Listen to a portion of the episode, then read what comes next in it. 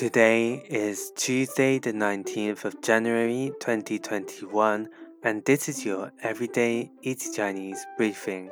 大家好，我是林老师, and welcome back to our regular podcast listeners. Always good to see you back here.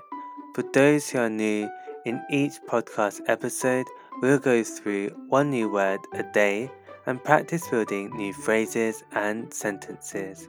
Today's word is 食,食, which means food.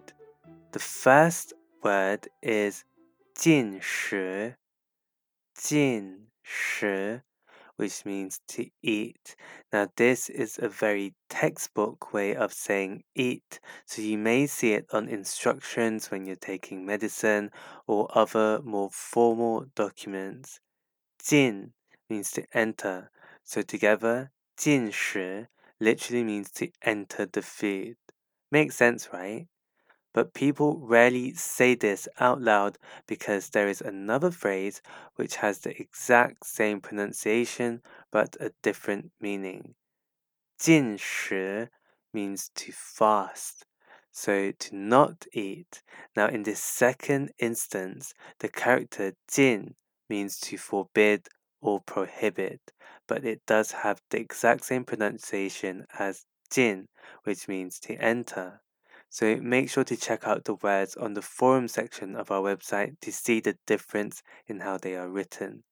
The final word we have is yin shi, yin shi, which means diet. So, not the act of losing weight, but referring to what food and drink you are consuming. An example sentence is 我很注意饮食。我很注意饮食。I pay attention to my diet.